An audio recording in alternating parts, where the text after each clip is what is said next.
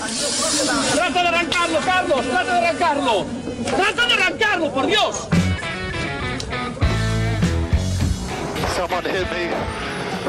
Yeah, I'm still Yeah. we're looking at it. Is that who I think it was? Yes. Sore loser.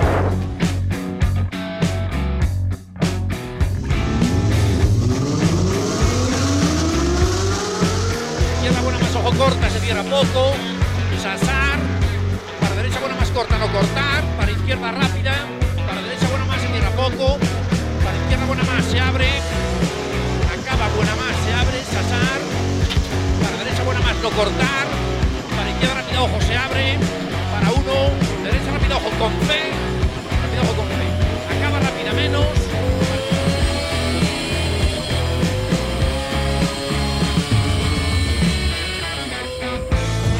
Yes, it's pole position. Yes! Oh, grazie ragazzi! Uh, che giro! Grazie!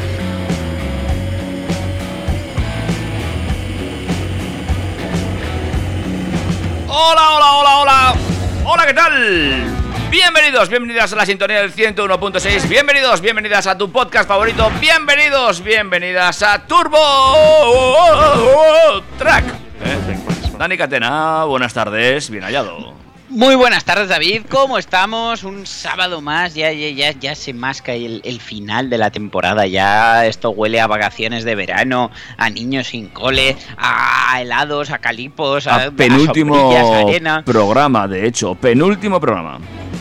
penúltimo programa el de hoy y, y bueno, pues eh, ya veremos, ya veremos si la temporada que viene podemos firmar o no, porque pues cada vez se nos complica un poquito más. Así que bueno, estad atentos a nuestras redes que, que, bueno, comunicaremos si, si continuamos o no. Ay, si es que te pueden las obligaciones, ¿eh? Ah, es que no, no, el que mucho aprieta, poco abarca.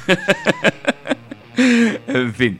Eh, bueno, de momento tampoco vamos a, a ponernos eh, en el futuro. Vamos a hablar del presente. Vamos a hablar del hoy. Aunque ya sabes que a mí me gusta hablar mucho de coches que se verán más mañana. Pero sí, vamos a hablar del hoy y, y, por supuesto vamos a hablar del hoy y lo vamos a comentar a través de nuestras redes sociales y de nuestras vías de comunicación. Que David, ¿cuáles son? Bueno, tenemos Facebook, que es uno que tiene un logotipo muy chulo, ¿eh? El que, el que usan vuestras madres, pues ese. Ese, es el, el Facebook. Tenemos Instagram. Sí, que somos arroba turbotrackfm. Tenemos correo electrónico. Info arroba turbotrack.es. No tenemos TikTok. No tenemos TikTok, pero tenemos WhatsApp. Tenemos WhatsApp, amigos, amigas, que funciona a las mil maravillas. 608-335-125. Ahí Además, con el, con el móvil nuevo que tenemos en Track FM, Bueno, esto bueno. es una locura. Sí, sí, ahora suena el doble. O sea, uf, sí, sí, sí, ahora caben muchos más mensajes. Ahora tenéis que escribirnos mucho más para reventarnos la bandeja de entrada. Claro, claro, claro que sí. Eh, y luego tenemos también los agregadores de podcast, que en algunos incluso se pueden poner comentarios en el programa, ¿eh? Ah, sí. Sí, sí, sí. Es verdad, pero qué poquito lo hacéis todos. Ya, es verdad, eso es también verdad. Eh, Eso un- sí, pero bueno, algunos un- dais feedback por, Eso por WhatsApp, me que gusta. bueno, pues siempre también, es bien pues, recibido. claro, eso es. Bueno, y yo creo que ya, ¿no? Yo creo que ya, yo, si quieres ya te empiezo a contar de qué os voy a hablar los próximos minutos. Vamos a ver, ¿de qué vamos a hablar los próximos minutos?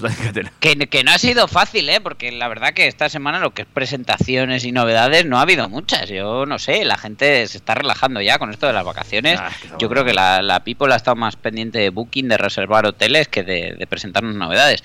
Pero bueno, como siempre hay, hay cositas interesantes y empezaremos, como no, en la puerta de la DGT, donde eh, han tenido que venir desde fuera a darles algo que, que parece que va a funcionar. Y os voy a contar qué es el DNI Car, eh, el último buen invento que no es de la DGT, pero se lo atribuirán ellos. Vale, perfecto, pues aprenderemos ¿eh? qué es un DNI Car, cómo funciona y, bueno, si estará o no presente aquí. ¿Qué más?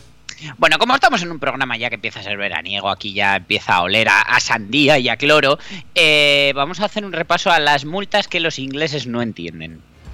Ah, vale, muy bien. Esta gente que juega a tirarse por los balcones, eh, pues eh, no entiende que sancionemos algunos comportamientos al volante cuando ellos mm, o cualquier eh, ciudadano circula por nuestras carreteras. Vale, veremos qué- cuáles son y qué hacen con eso en su país. Bueno, cuñados del mundo, vamos a hablar del renting. Vamos a hablar del renting porque eh, hasta ahora la frase estrella era si no eres empresa no te interesa, eh, porque no te puedes desgrabar y bla bla bla bla bla. Bla, bueno, pues, bla, pues hoy os traigo un, un- una novedad, un argumentito, un bueno, vamos a ver cómo lo llamamos. Ah, vale, vale, pues eh, lo vemos luego. A ver qué pasa con, el- con ese renting. Tesla sigue su dinámica y vuelve a bajar los precios. Oh, oh, oh. Yo ahí lo dejo. A este paso me regalan el Tesla, no te digo más. Bueno, no sé yo, no sé yo, pero lo que eh, regalarte, no sé, te podrán quitar tu coche de combustión si eh, aparcas en un cargador de vehículo eléctrico. Que Mira. sepas que la grúa podrá llevarse los coches con motor de combustión. Pues me parece bien. Mira lo que te digo que me parece perfecto además. A mí me parece estupendo. Eh, vamos a hablar de el fuego valirio, digo, el fuego de Estelantis, que últimamente pues está la cosa un poco incendiada. Ay, ay, ay, saltó ahí la alarma, amigos. unas cosas que suben y otras que bajan y es que parece que por fin esto se empieza a normalizar un poco Eh, evidentemente pues, pues las bajadas de precio de Tesla entre otras cosas están haciendo que, que esto se autorregule y parece que por fin el mercado de usados eléctricos va un poquito a la baja Perfecto, oye, es una buena noticia para los que estén buscando ahí un cochecito de segunda mano, eh, a pilas. Eh, pues atentos que puede que bajen. Venga, más cosas. a pilas pero no muchas porque sigue siendo de combustión es el Honda que viene a reventar el mercado Eh, una pista es un sub y va vamos a la diana del segmento Ajá, muy bien. Vamos a ver qué es lo que nos presenta Honda. ¿Y? Volkswagen nos trae por fin un Beetle eléctrico, aunque de momento solo virtualmente. Ah, pues si es virtual ya no me mola. Bueno, Mm, pues a mi hijo le ha encantado que lo sepas. ya, hombre, claro. Y que sepas que por fin tenemos imágenes del Fiat 600, ese, ese hermano de gama para el 580, pues eh, ya tenemos imágenes reales y ya empezamos a tener datos de lo que va a ser seguro eh, uno de los superventas de Fiat. Bueno, pues amigos y amigas, agárrense que vienen curvas y todo esto y alguna cosita más te vamos a contar en el Turbo Track de esta jornada de hoy. Eh, si te parece, break musical y nos metemos en harina. Venga, Amigos y amigas, ya lo sabes, pero por si acaso te lo recuerdo, esto es Turbo Track. eh, por, por cierto, David, ¿nos vas a poner la nueva de Izal? Turbo. Perdona, perdona, perdona, ¿qué? ¿Qué? ¿Qué? ¿Nos vas a poner la nueva de Izal? Eh, pues pensaba hacerlo luego igual, pero ah, como- pues, pues, estupendo, estupendo. No, como sé que te gusta un poquito. Sé, sé que tienes un poquito más de. Más, cosas más. Eh, ¿Cómo decirlo? Eh, No, no, pero que Izal me gusta mucho. ah, Bueno, pues luego te la pongo. Pero mira, Por antes. favor. Antes te voy a arrancar con otra que te gusta. Mira, ni, ni, ni jingle ni nada. A ver si te, te gusta, ya verás. Lo que quiero lo tengo sin perdón y sin permiso. Esto te lo bailas tú siempre. Tú ten cuidado. Bueno. No sé si tú estás listo. ¡Vamos con Rosalía! Después más cosas aquí en Turbo Track. Imagínese de, yeah. Yo de 10 soy un 100, lo haré demasiado bien pa' que no se olvide. Solo esta noche soy tuya,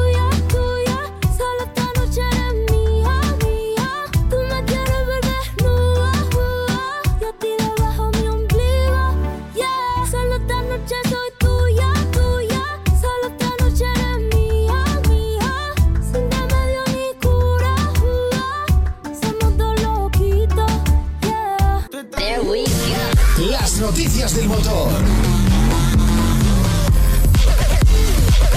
Las noticias del motor.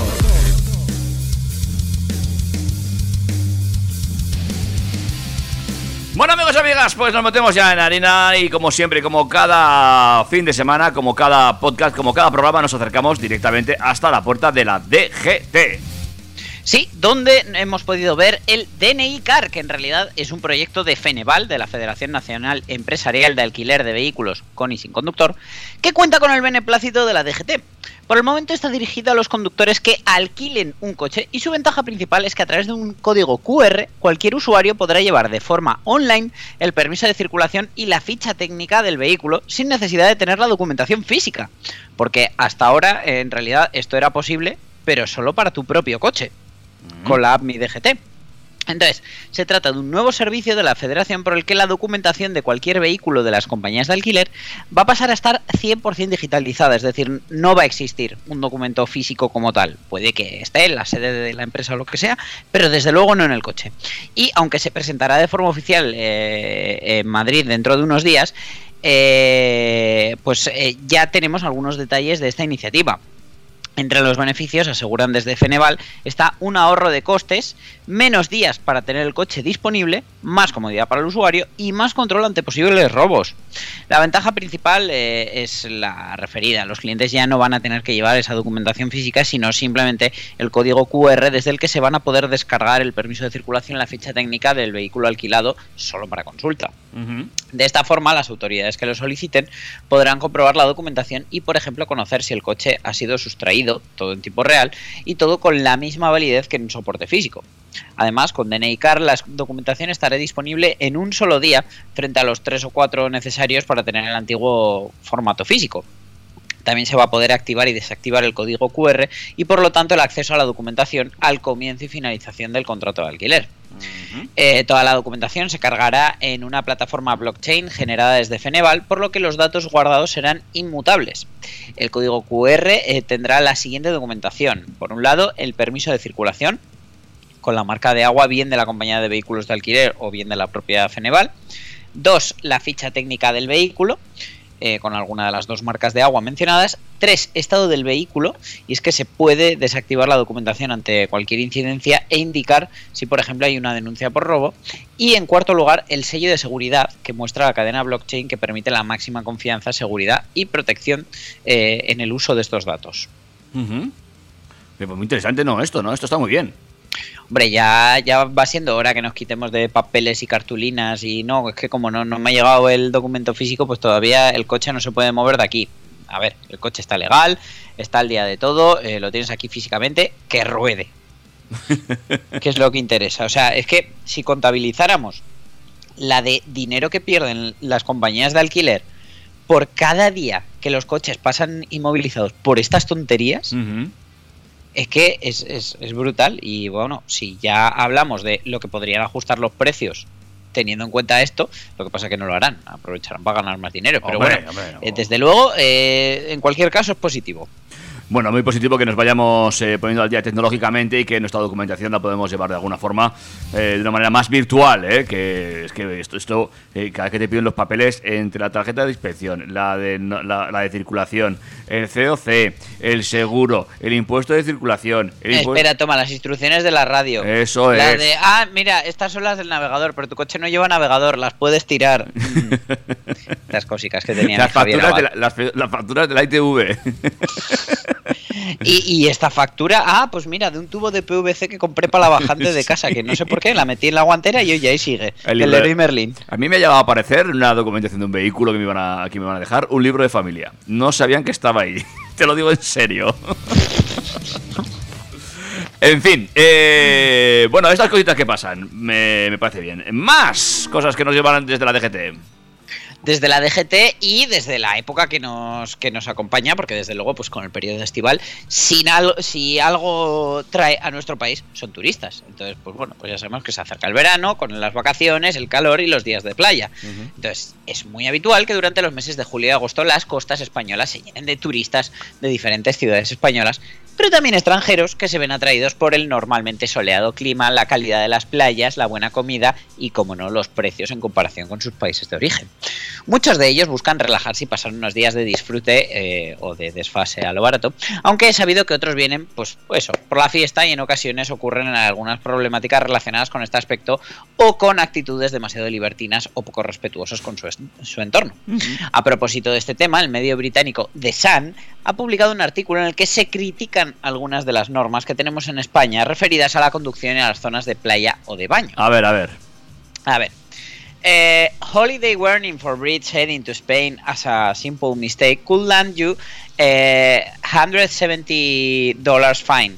Lo que se traduciría a advertencia a los británicos que viajan a España. Un simple error podría acarrearles una multa de 170 libras. Eh, con esto comprobamos que el clickbait está eh, tan presente en el Reino Unido como en España. ¿Vale? Porque hoy, por ejemplo, he visto un, un artículo que la foto era la pegatina de la ITV y el título del artículo era eso que vamos a dejar de llevar que, eh, que vuelve locos a los conductores y no sé qué. Y claro, tú veías ese título y veías la foto y decías, van a quitar la obligatoriedad de la pegatina de la ITV, que ya sería ahora, por otra parte. Pues no, el artículo hablaba de los triángulos. Ah, vale. Pues bueno, volviendo a la noticia. Eh, lo que se puede eh, leer en el título del artículo de The Sun, pues también llamado error tonto en su pie de foto principal, pues eh, con ese tono irónico se refieren a una multa de la DGT que puede ponerte pues eh, la policía o la Guardia Civil. Se trata de la norma que impide a cualquier persona conducir sin camiseta, algo que responde a las normas de los artículos 3.1 y 18.1 del Reglamento General de Circulación.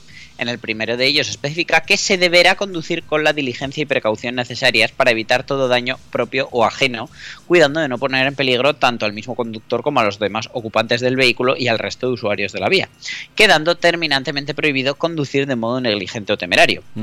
Mientras que en el artículo 18.1 pone lo siguiente, el conductor de un vehículo está obligado a mantener su propia libertad de movimientos, el campo necesario de visión y la atención permanente a la conducción que garanticen su propia seguridad, la del resto de ocupantes del vehículo y la de los demás usuarios de la vía. A estos efectos deberá cuidar especialmente en mantener la posición adecuada, que la mantengan el resto de pasajeros, y la adecuada colocación de los objetos o animales transportados para que no haya interferencia entre el conductor y cualquiera de ellos. ¿Vale? Pues parece ser que para los británicos estos no son motivos suficientes por los que podrían recibir una multa, ya que según este artículo se muestra sorpresa ante el hecho de que puedas estar sin camiseta por la playa pero no dentro de tu coche. Según algunos expertos, conducir sin camiseta podría producir quemaduras por el cinturón o contusiones ante un frenazo de cierta intensidad, además de que por supuesto podría afectar la concentración.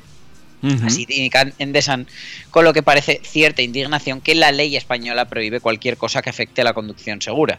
Se dice que eso incluye usar ropa inapropiada y podría hacer que los turistas reciban una bofetada en forma de multa de 170 libras. Las mismas reglas se aplican al calzado. Eh, la cantidad de libras al cambio serían unos 197 euros. Mm, Que evidentemente, pues el calzado también. O sea, conducir en chanclas no es. Por favor, no lo hagáis nunca. Eh, esta no es la única norma que se ha criticado, ya que también hacen referencia, con tono de extrañeza, a que en España se puedan poner multas por acciones como fumar en las playas, ir en bañador o bikini por la calle e incluso nombran el balconing, que podría acarrear una sanción de entre 620 y 1250 libras en las Islas Baleares. De verdad, es que somos unos opresores. Mira que multar por hacer balconing. Ay. Bueno, eh, lo de la Con cami- lo que nos gusta organizarse pelios de guiris. lo que ganan los tanatorios españoles con los guiris que se tiran por el balcón. En fin, lo de la camiseta, ¿tú cómo lo ves? eh, pues necesario. O sea, eh, ¿tú has probado a conducir sin camiseta? Yo reconozco que he llegado a, conducir sin camiseta.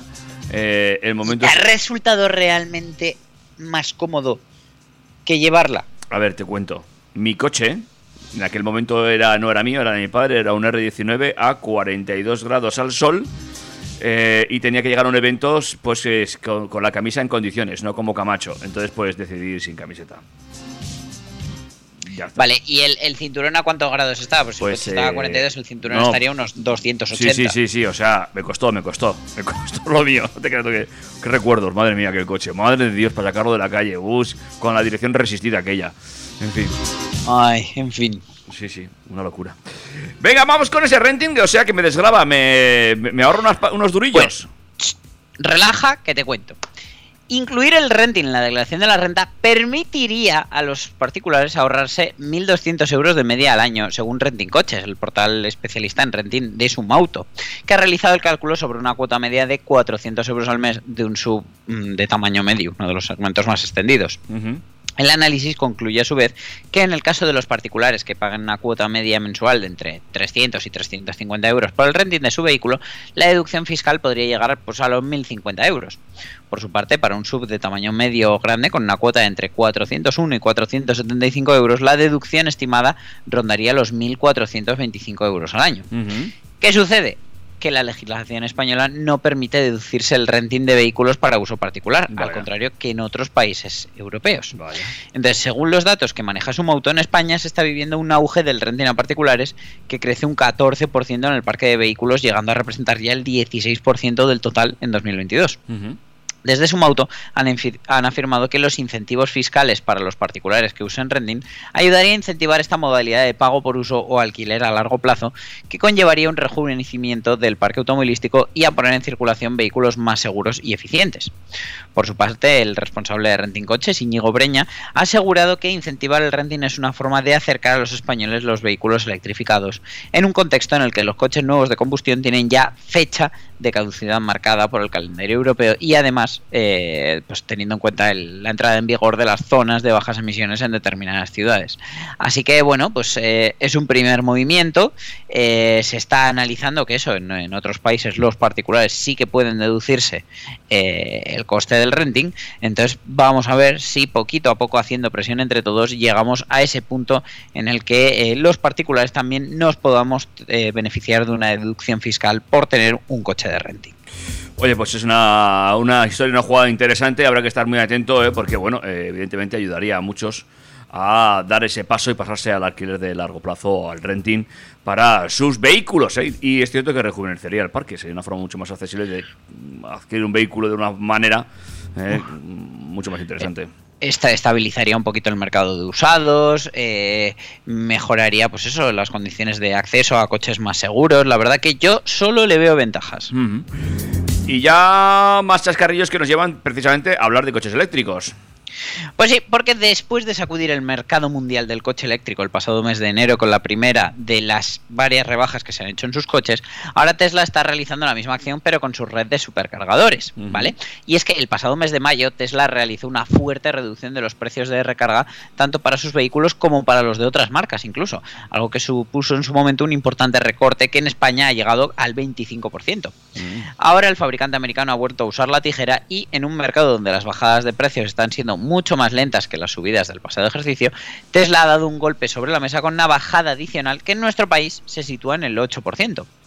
No ha sido más importante, ya que, por ejemplo, en Austria el precio de la recarga en los supercargadores ha visto descender las tarifas un 17%, o, por ejemplo, los finlandeses ahorrarán un 14% eh, junto al 10% de los noruegos.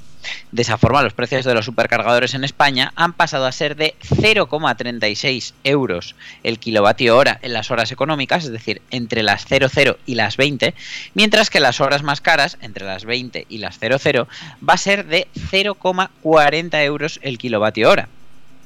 Para los clientes que no sean Tesla y no tengan una suscripción mensual, el coste bajará hasta los 50 céntimos en las horas económicas o 56 céntimos en el tramo más caro. Esto se traduce que un cliente que tenga que viajar con su Tesla y contando con un consumo en autovía de unos 18 kilovatios hora, siendo generosos a los 100, tendrá un coste de 6,48 euros hacer 100 kilómetros en las horas valle o 7,20 en las horas más caras para los clientes que no tengan Tesla o no tengan la suscripción con Tesla, porque eh, Tesla te dice, ¿quieres precio Tesla? No hay ningún problema. Te lo pongo a cambio de 12 euros al mes de suscripción. Pues ahí hablaríamos de 9 euros en el tramo económico y unos 10 en el tramo caro.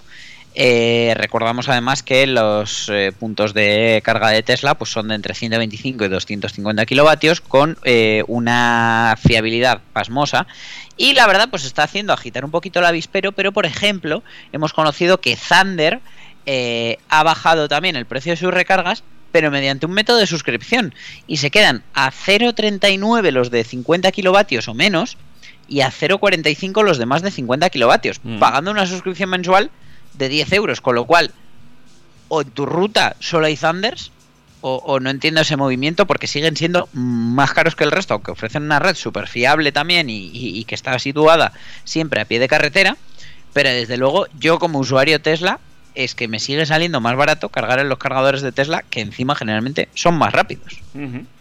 Bueno, bueno. Es que esto de lo de, car- de cargar el coche yo me pierdo un poco todavía. Mira que hago mis cábalas, mis cuentas. Pero bueno, eh, ahí está. Sí que estoy que cada vez se ven más cargadores y cada vez habrá que ponerse más al día. eh, porque esto nos va a tocar a todos, amigos. Y alguna vez nos, tendrá, nos tocará cargar a pie de, a pie de carretera. ¿eh? Pues desde luego lo que yo tengo claro es que de esta manera es eh, una maravilla que te bajen los precios justo antes de las vacaciones. Yo la verdad estoy muy agradecido. Pues sí, pues evidentemente sí, evidentemente sí, porque claro, habrá que cargar el coche en algún sitio.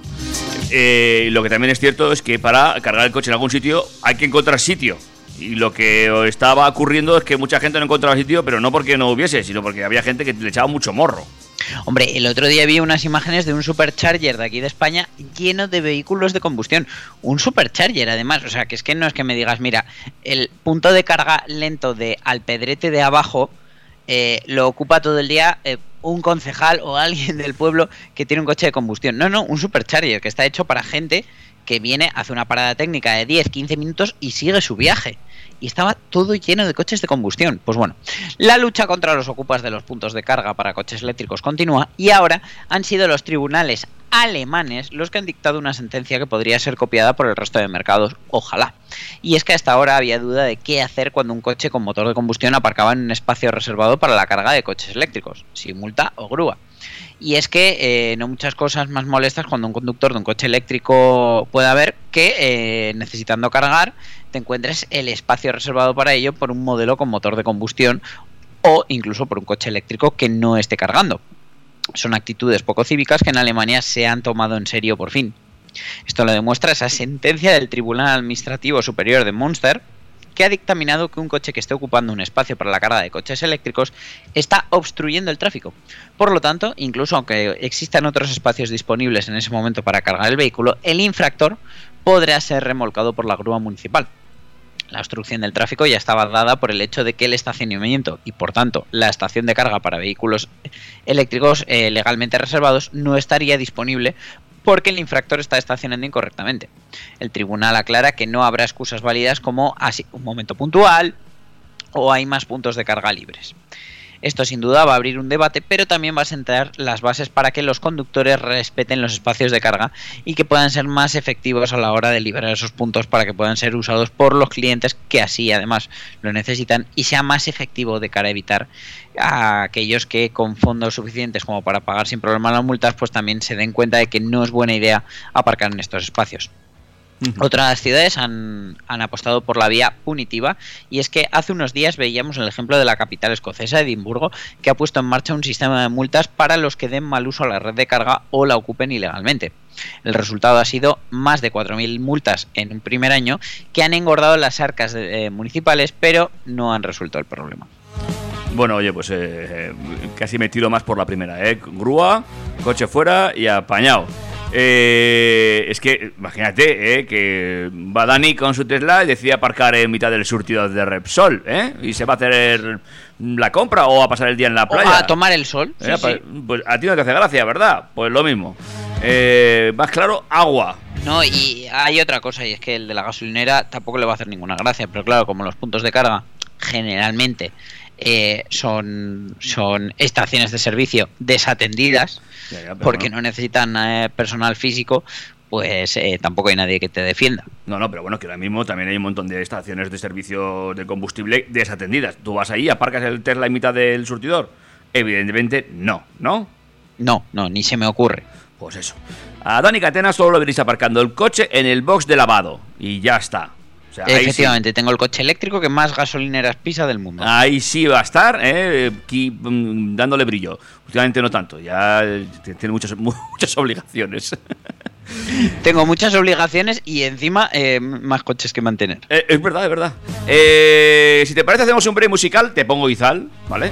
Y- Por favor. Y volvemos hablando de fuego, fuego. ¿Te parece? Me parece estupendo. La cosa está que arde. Venga, vamos para allá, se- señores y señoras. Esto es Turbo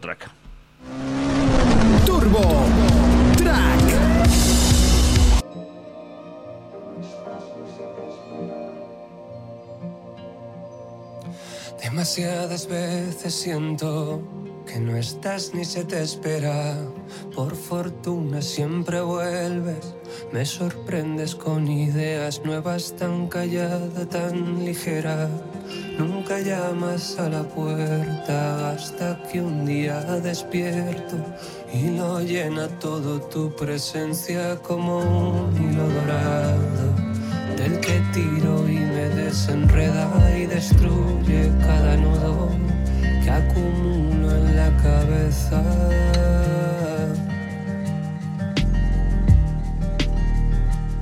Y ojalá no se me olvide que me esperas a la vuelta de esta esquina, de esta calle, de esta plaza, de esta cuesta. Y bostezas cuando digo ya nada es lo que era y cuando más lo necesito, haces broma del problema que ya vuela. Pósate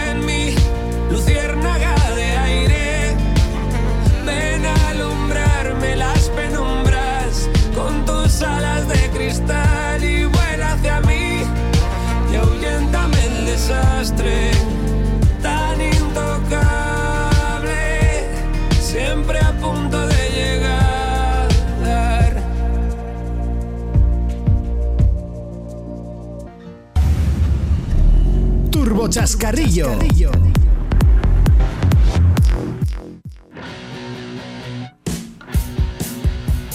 Bueno, pues eh, reanudamos la vuelta al circuito, pero eh, antes déjame, Dani, que recuerde que el próximo fin de semana, eh, apenas siete días quedan ya para que en el circuito de Navarra eh, albergue la gran fiesta del motor con el Napa Racing Weekend, que será, el, pues eso, lo dicho, el día 24 y el día 25.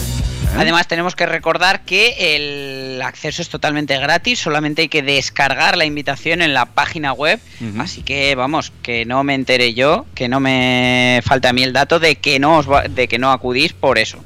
Tenemos eh, dentro de esa semana, de ese, de ese fin de semana Racing Weekend, el Campeonato de España de Fórmula 4, el TCR Spain y la Porsche Sprint Challenges Ibérica, entre otras cosas. eh. Además habrá animaciones, habrá estrellas del Big Wall, habrá bueno un montón de cositas en el eh, circuito de Navarra en Los Arcos. Y eh, como aperitivo, el próximo jueves, día 22, eh, tendremos una, una presentación de los pilotos en eh, La Morea, creo recordar, ¿eh? está todo por confirmar, pero sí, creo que finalmente va a ser en La Morea. Efectivamente, está todo un poquito en el aire, pero vamos, eh, casi casi seguro que podréis ver a los pilotos que, que luego podréis encontrar en el, en el fin de semana siguiente en el circuito en, en la Morea. De todas formas, bueno, todo esto lo iremos contando aquí en Track FM. Y la semana que viene, pues igual, eh, tenemos otra entrevistica con algún piloto de cómo van la- las cosas por ahí, ¿vale? Perfecto, todo lo que podamos avanzar mejor para esa gran fiesta del motor en Navarra. Eh, si te parece, ahora ya sí, seguimos adelante con más cosas, como por ejemplo ese fuego que incendia las carreteras. Ese, ves, tenías que haber puesto ahora fuego de Lenny Fureira. Pero bueno, el grupo automovilístico Stellantis ha cifrado en 16.000 los vehículos afectados en España por problemas en la batería que podrían ocasionar un incendio del coche y no en 70.000 como apuntaba la Organización de Consumidores y Usuarios OCU, eh, según han, han confirmado responsables del grupo. Así En solo este sentido, ya se ha 16.000. notificado por carta de la DGT a los propietarios de estos coches la conveniencia de realizar una operación técnica del vehículo en la red de talleres oficiales de la marca. Pues bueno, eh, la reparación del vehículo será rápida y por supuesto gratuita y se va a mejorar la protección de las baterías contra la corrosión por el paso del tiempo y el uso del coche. Según apuntan desde la compañía, las marcas del grupo afectadas son Citroën, DS, Peugeot y Opel. Por modelos, pues eh, básicamente son los híbridos enchufables, entonces afecta a los C5 Aircross, eh, fabricados entre el 20 de enero de 2020 y el 10 de enero de 2023, DS7 Crossback, eh, fabricado entre el 19 de febrero de 2019 y el 22 de enero de 2022, que por cierto, el de mi tío está ahí incluido. Los Peugeot 3008, eh, desde el 12 de marzo de 2019 hasta el 12 de diciembre de 2022 y los 508 fabricados entre el 10 de julio de 2019 y el 25 de enero de 2023. Por parte de Opel, eh, pues estarían afectados básicamente los Grandland X híbridos enchufables fabricados desde el 2 de julio de 2019 hasta el 27 de enero de 2023. La Organización de Consumidores y Usuarios eh, apunta que este problema de seguridad en las baterías provocado por la corrosión de una posible filtración y su consecuente riesgo de incendio, podría afectar a unos 70.000 vehículos, ¿vale? Pero eh, esto, como ya os decimos, pues no es para tanto, no son tantos coches en España. Y la OCU entiende que las marcas se pondrán en contacto con los propietarios de los vehículos afectados, algo que desde Stellantis aseguran ya se ha realizado vía DGT, como se hace en estos casos. Además, han recomendado a los usuarios con estos modelos preguntar al servicio de atención al cliente de la marca especialmente si adquirieron el vehículo de eh, segunda mano, ya que es probable que el propietario entonces no esté en la base de datos y aunque la, emisión de la información se haga por a través de la DGT, pues pueda no llegarle al propietario real y actual del coche. Vamos, que si tenéis uno de estos vehículos, eh, que os pongan en contacto con PSA, que os van a decir, simplemente con el número de bastidor seguramente, si vuestro coche está afectado o no por esta corrección, ¿eh? Vamos, pero tampoco han ardido tantos, ¿no? Ni mucho menos. No hay muertos, no es nada grave. No, no, nada, nada, nada. De Eh, hecho, tampoco- tenemos que decir que tampoco venden tantos híbridos enchufables Eh, como para eso que sea una cosa de volverse locos. Pero bueno, mucho cuidadito, ¿eh? Si tienes uno de estos coches, pues eh, infórmate y pasa por taller, que te van a te lo van a arreglar de mil amores, ¿eh? No como otras cosas que ha pasado con el grupo PSA, con esos mm, eh, filtros de partículas y esos... eh, bueno. Esas cadenas, eh, esas correas de distribución de los motores 1200 PureTech, en fin, maravillas de la técnica. En fin, eh, en todas las caras cocinabas, amigos y amigas.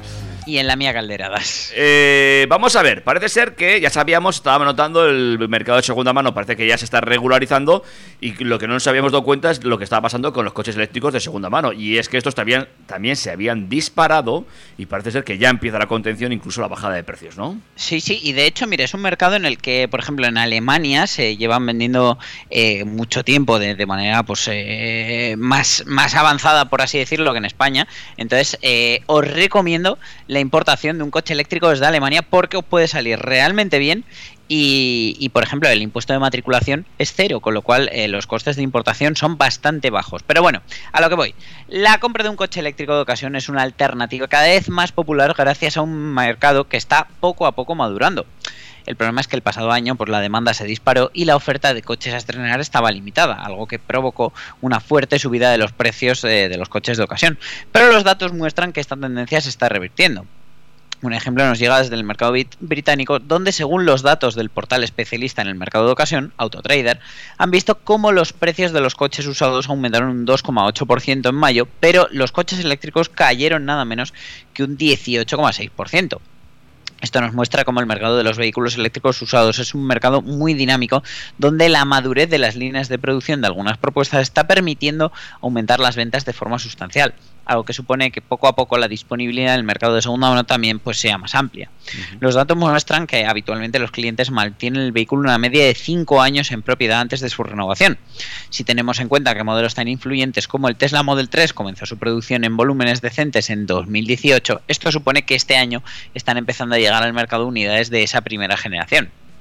Esto se traduce en que en los próximos meses vamos a ver un mercado de coches eléctricos cada vez más dinámicos según vayan llegando esas miles de unidades eh, de segunda mano. Un factor que los portales de ventas de coches ya están notando. Por ejemplo, Auto, Autotrader ha indicado que en mayo se ha producido un incremento del 201% en la publicación de anuncios de ventas de coches eléctricos. El resultado es que crece la oferta y lo hace más rápidamente que la demanda, lo que provoca un efecto competencia entre los vendedores por captar a los compradores y que tiene como consecuencia una bajada de los precios. Otra consecuencia del aumento de la oferta y la bajada de los precios que acarrea es que las diferencias de los modelos eléctricos respecto a los coches con motor de combustión se están recortando de forma significativa en el mercado de segunda mano. Por ejemplo, algunos modelos han visto cómo su precio ha caído por debajo de las tarifas de sus equivalentes con motor de combustión. Por ejemplo, un Jaguar I-Pace de 3 años cuesta actualmente 600 libras menos que un F-Pace de hace 3 años. En cuanto al Tesla Model 3, de media una unidad usada de 3 años tiene un precio en el mercado de 30.700 libras, lo que supone solo 3.600 libras más que un BMW Serie 3 de la misma edad, una diferencia que en agosto de 2022 era de 22.000 libras. El resultado ha sido que las búsquedas del Model 3 en los portales de ocasión se ha disparado y que en el caso de Autotrader la, la berlina americana ha pasado del 8% del total de búsquedas en mayo de 2022 al 18% durante el periodo del mismo ejercicio. Veremos qué sucede en los próximos meses y años, pero una cosa está clara. Ahora es un buen momento para comprar un coche eléctrico usado. Entre otras cosas porque eh, pues aquí en España tenemos, por ejemplo, el Model 3 por 33.000 euros con descuento de plan MOVES. Entonces, evidentemente no tiene sentido, José Luis, que pongas tu Citroën C4 eléctrico con un año y medio en venta por 32.000 euros, porque por 1.000 euros más creo que estreno un Tesla Model 3. Entonces, esto también va a hacer un poco que se regule ese mercado de usados que desde luego eh, estaba así un poco alterado. Un mercado que es, muy curioso, porque desde luego pues, eh, los compradores valoran otras cosas, y el estado de la batería es el principal freno o el principal impulsor de la venta de coches eléctricos cuando nos encontramos ante una unidad usada. Bueno, pues es, es, eh, el problema es averiguar cómo está esa batería. ¿eh? Tienes que andar- andarte muy al loro, pero evidentemente es esto es como todo. También cuando te compras un coche de combustión tienes que andarte muy al loro cómo está ese motor y los que no entendemos, pues eh, tenemos esos riesgos. ¿eh? Hay que llevarlo a un profesional a que te lo chequee, ¿no? Bueno, eh, la ventaja que tiene es que a veces en un coche de combustión, pues eh, donde, por ejemplo, el maltrato mecánico eh, a veces cuesta más descubrirlo, aunque luego vayan saliendo problemas que lo acusen. Eh, pero en un coche eléctrico, pues bueno, es tan sencillo como hacerle un test de baterías, llevarlo a un taller especializado y que te digan, oye, mira, pues eh, la batería, como la del iPhone, tiene un 87% de, de su salud todavía.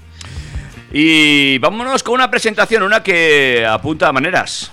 Apunta maneras porque la verdad es que creo que lo están haciendo bien, eh, pese a lo mm, injustamente desconocido, por decirlo de alguna manera, de la marca aquí en España. eh, una marca que ha cosechado tantísimos éxitos y que es realmente tan buena y luego la gente cuando valora un coche nuevo a veces ni se acuerda de ella. Hablo de Honda porque eh, lanzan el ZRV que se sitúa en el centro de la gama sub europea de Honda, posicionándose entre el HRV y el nuevo CRV tiene 4,56 de largo, 1,84 de ancho y 1,62 de alto, con una distancia entre ejes de 2,66. Al ser 5 eh, centímetros más anchos que el HRV y 6 centímetros más bajo que el CRV, eh, el coche pues eh, cumple con los estándares de sub, de C sub estándar, compacto y espacioso, ofreciendo un justo equilibrio entre prestaciones, amplitud y versatilidad.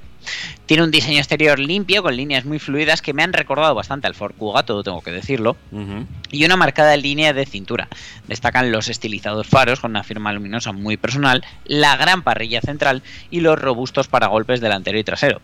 Además, en las versiones Sport y Advance también se incluyen escapes de doble salida, acabado con bordes cromados eh, pulidos, unidos por una moldura central en acabado metalizado para añadir un poco más de deportividad al conjunto. En el interior, los ingenieros de Honda se han centrado en ofrecer un habitáculo elegante y funcional, confeccionado con materiales de alta calidad y detalles artesanales. Eh, la verdad que tiene un gusto pues muy como de Mazda, es, es muy japonés y dispone de la más eh, avanzada tecnología HMI, Human Machine Interface, que mantiene al conductor y a los pasajeros conectados con el mundo exterior y con el vehículo, gracias por supuesto como siempre a Apple CarPlay y Android Auto. En cuanto a seguridad, el ZRV es el último Honda que incorpora de serie el avanzado conjunto de tecnologías Honda Sensing, que combinado con un completo sistema de airbags y un impresionante comportamiento en, en caso de colisión, este sub alcanza los mejores niveles de seguridad tanto activa como pasiva.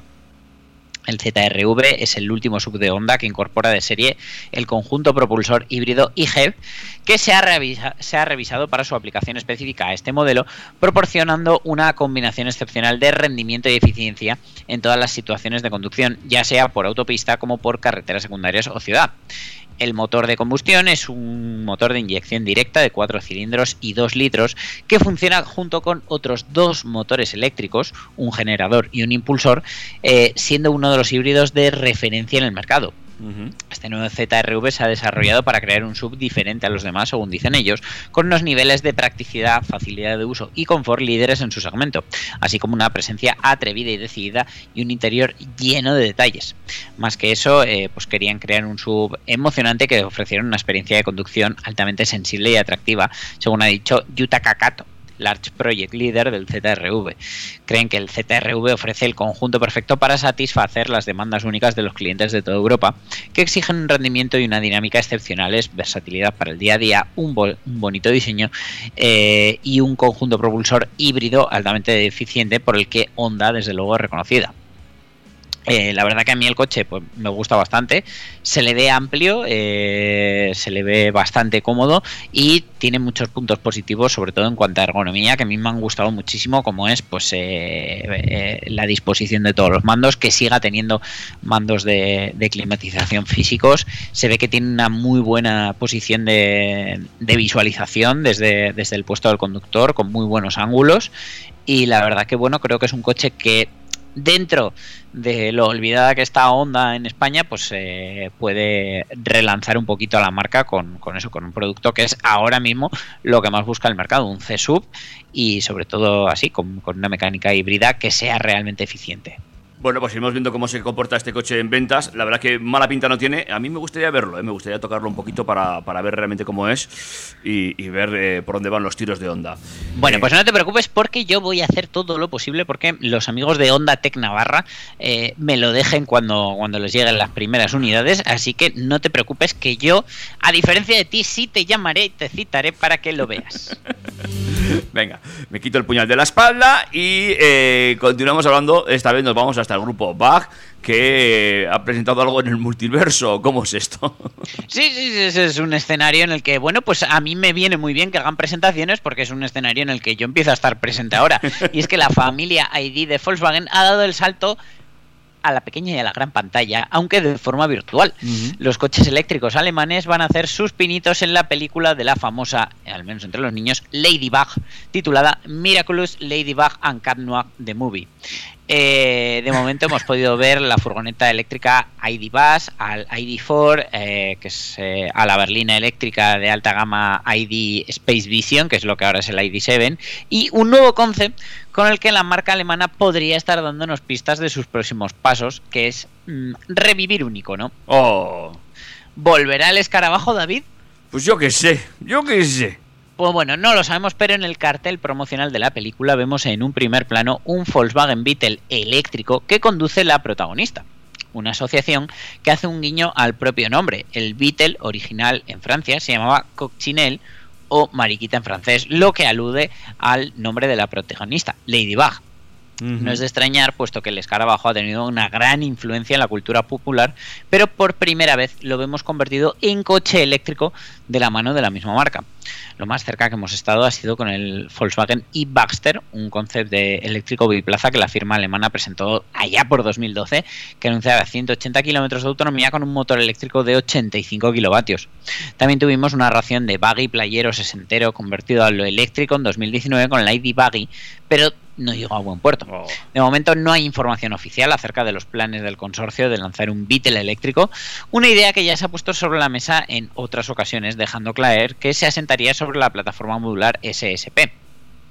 A falta de pan, la película se proyectará en los cines de todo el mundo a partir del 5 de julio de 2023 y en Netflix a partir del 28 de julio de 2023. Así que eh, el día de verano que salga así un poquito más tormentoso o lo que sea, a partir del día 28 de julio, ahí estaremos los catenas viendo la peli de Ladybug.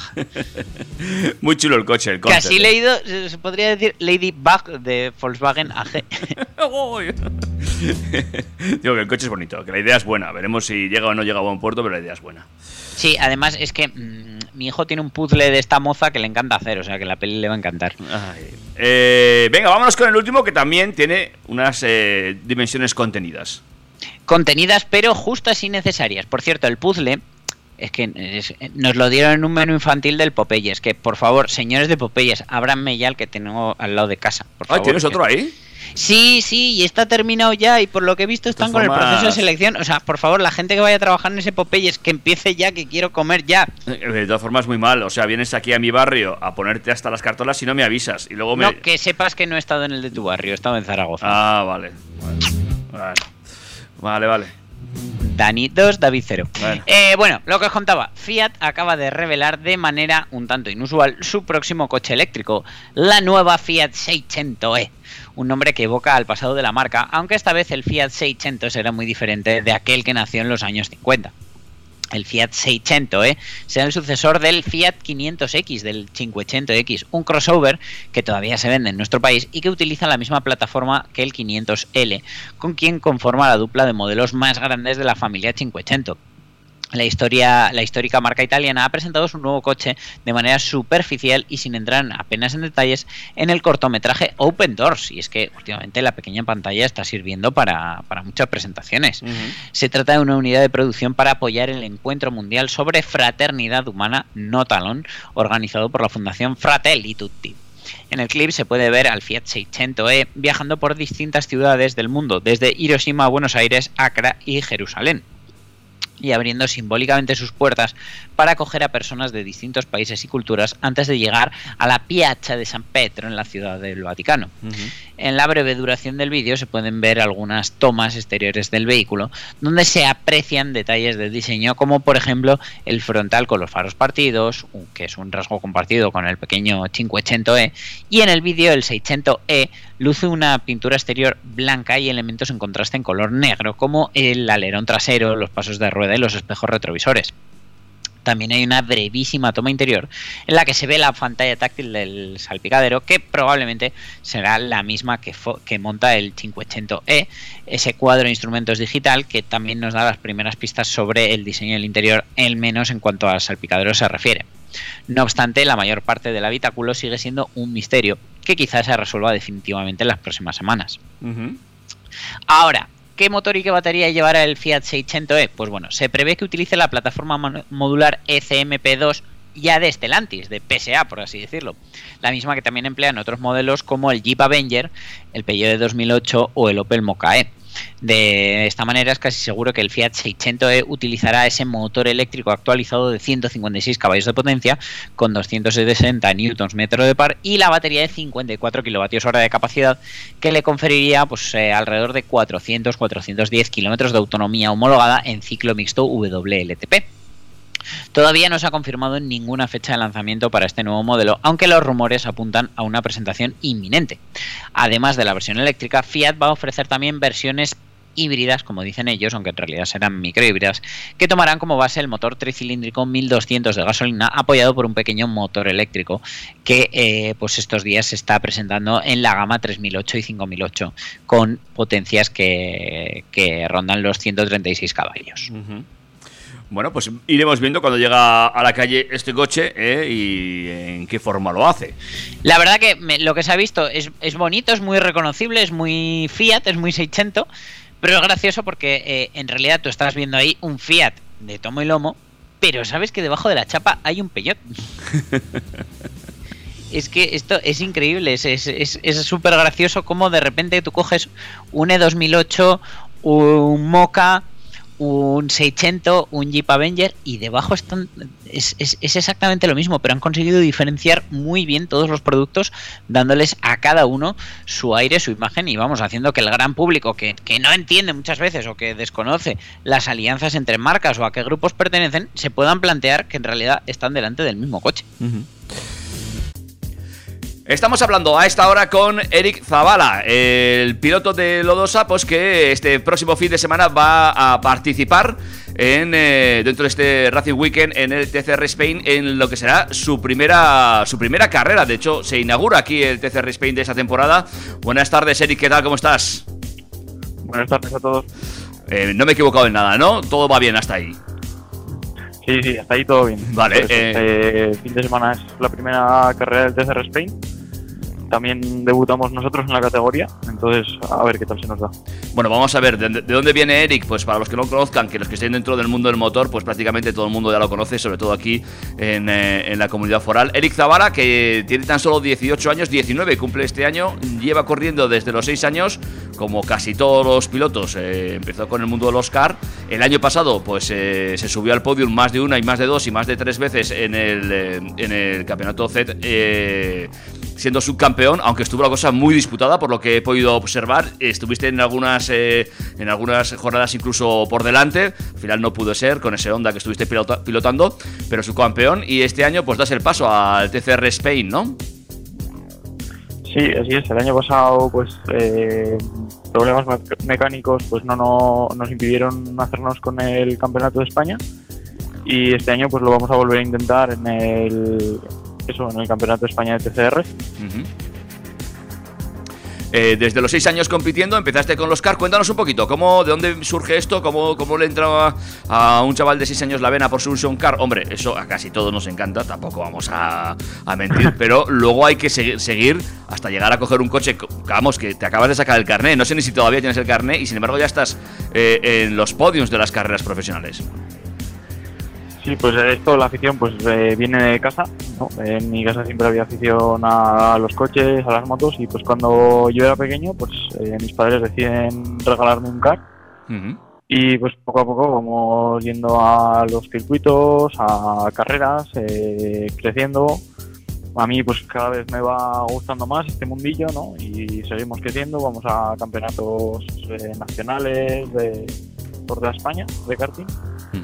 Y luego, cuando cumplí los 15 años, pues ese año di el salto a autocross para hacerme a lo que es eh, la conducción con marchas, el- todo el tema de pesos que tienes que tener muy controladas en un coche.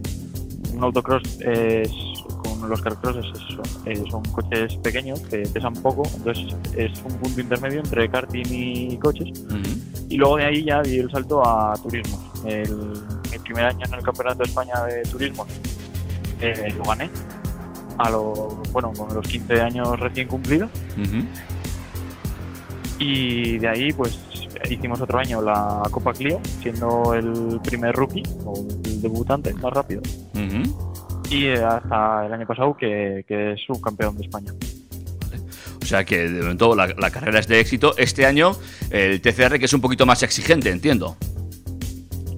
Sí, al ser una categoría superior, pues eh, el nivel de exigencia es mayor, lógicamente, tanto físicamente como a nivel de rivalidad. eh, yo creo que este año va a estar mucho más disputado. De todas formas, eh, leo que has eh, fichado por una de las escuderías un poco, con un poquito de caché, ¿no? Con Monlau. Sí, así es. Hemos, bueno, pues, hemos estado negociando con varios equipos Y al final hemos acabado con, con ellos. Tanto ellos han confiado en mí y yo en ellos para, para llevar esto a cabo y seguir creciendo. De todas formas, eh, primera carrera del TCR Spain se disputa dentro de este eh, Racing Weekend en el circuito de Navarra. Eh, muy bien, ¿no? La primera carrera con categoría nueva, con coche nuevo en casa. Entiendo que eso eh, son por lo menos dos, tres caballos extra. Sí, hombre, siempre que corremos en casa eh, tienes ese extra, ¿no? De que ya conoces el circuito, eh, mucha más gente te viene a animar y siempre es, es mejor, ¿no? Correr aquí que, que fuera de España, o sea, que en otros sitios de España. La verdad es que, es que el año pasado en la carrera de aquí tuvimos mala suerte y rompí motor aquí además. Fue un palo muy duro, o sea, cuando te pasa en casa es muy mucho más intenso todo y esperemos este año pues eh, poder devolverles a la afición todo eso que no conseguimos el año pasado, que estuvimos a punto. Confiamos, confiamos en ello. Bueno, eh, fin de semana de carreras máximas. A los que somos un poquito tangenciales a esto del mundo de- del motor, que nos gusta, pero que, pero que tampoco le hacemos un, eh, seguimiento intensivo, un fin de, semana como este promete, ¿no? Porque eh, va a haber mucha competición, va a haber todo el rato coches en el circuito, eh, carreras muy interesantes, eh, que se introduzcan el TCR dentro de este Racing Weekend, eh, es como, como bien, ¿no? Sí, el Racing Weekend de cara al, espectador está muy bien organizado. Tienes un montón de categorías durante el mismo fin de semana, además de, bueno, viene la Fórmula 4, la Porsche Super Cup, nosotros, eh, en algún otro fin de semana también se junta con el Campeonato de España de Resistencia. Y además de todo esto, hay actividades de todo el paddock. eh, podéis pasar viendo el pit lane, todos los boxes de los equipos. Nosotros estamos firmando autógrafos también. De cara al aficionado es bonito porque estás muy cerca y ves todo. Y para nosotros también es bonito tener a los aficionados cerca. Eh, además, entrada gratuita, siempre hay que la entrada desde la página web, o sea que es fácil ver a Eric Zavala eh, en, este, en esta primera carrera del TCR Spain conduciendo un Cupra. Eh, ¿Has probado ya el coche? ¿Qué sensaciones te da?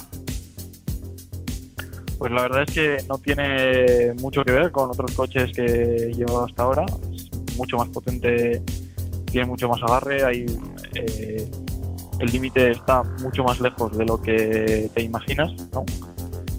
Bueno, esto es lo, lo que generalmente pasa siempre que pruebas un coche de una categoría superior.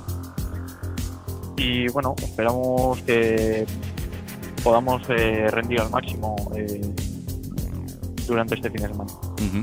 Oye, te iba a preguntar también, ¿has, has compartido ya algún entrenamiento, alguna carrera con algún, con algún rival? No, de esta nueva categoría todavía no. Pero ¿tendréis alguno fichado? ¿Sabes a quién hay que echarle el ojo o cómo va?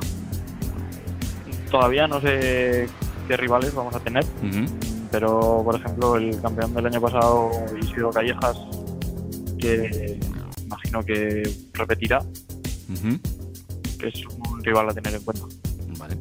Pues eh, nada, a- aquí lo que esperamos es desearte muchísima suerte para no este fin de semana, sino para toda la temporada. ¿Cuándo, ¿cuándo acaba la temporada? Pues el último fin de semana que tenemos es el 1 y 2 de diciembre, justo antes del puente, que acabamos la temporada en Barcelona. Vale. Estaremos atentos a toda la carrera que haga este año Eric Zavala, estaremos atentos al Weekend Racing, estaremos atentos a los resultados en, este, en estas primeras vueltas con, eh, con, ese, con ese Cupra. Y bueno, eh, también estaremos atentos a si te has sacado el carnet o no, que al final no me ha respondido. ¿Tienes ya carnet de conducir o no? Sí, sí, sí, ya este año en Semana Santa me lo saqué. ¿Y quién le daba clases a quién? ¿El profe a ti o tú al profe? Bueno, fue un poco mitad y mitad. Oye, cuando te montas, esto ya es personal, ¿eh? Pero cuando tú, te- tú eres un piloto ya con experiencia, has ganado carreras, evidentemente sabes conducir. Cuando te montas en un coche de autoescuela y le dices al tío, no, no, que yo voy a dar las mínimas, que ya sé cómo funciona esto, ¿él, él te reconoce o no, o no te conocía? No, sí, hombre, yo hice la. Saqué el carnet aquí en la autoescuela del pueblo. Ah, entonces nada. Y bueno, al final somos pocos y ya lo conocía. Ah, jugabas en casa, así, cualquiera. Tenías que haber ido aquí a, a sacarte la pamplona y a ver la cara del, del- del- del que te daba la clase. Oye, lo dicho, Eric, muchísimas gracias por estar con nosotros esta, esta tarde. Esperamos eh, que eh, acabes bien la carrera, eh, que acabes bien la temporada. Estaremos, eh, te seguiremos de cerca. Pasas a ser amigo de Track FM, sin duda alguna. Mucha suerte. Muchas gracias a vosotros. Un abrazo. Hasta luego. Bueno, Dani, pues eh, con esto vamos a ir acabando. Pues David, un placer en este penúltimo Turbo Track de la temporada, este MK31.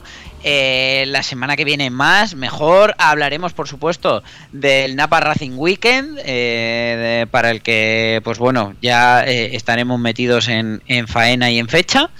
Y, y daremos pues eh, más novedades, más noticias de la DGT y por supuesto pues eh, nos despediremos de toda la audiencia por lo menos hasta septiembre. Cuídate mucho. Un abrazo David, nos vemos. Nos escuchamos. Chao, Hasta chao. luego.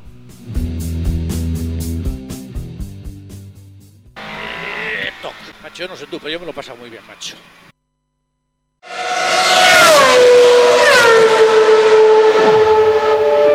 El Napa Racing Weekend llega al circuito de Navarra los días 24 y 25 de junio. Vive esta gran fiesta del motor con las mejores competiciones. Los monoplazas F4 Spain, donde nacen las estrellas. Junto al espectáculo de los TCR Spain y la Porsche Sprint Challenge Ibérica.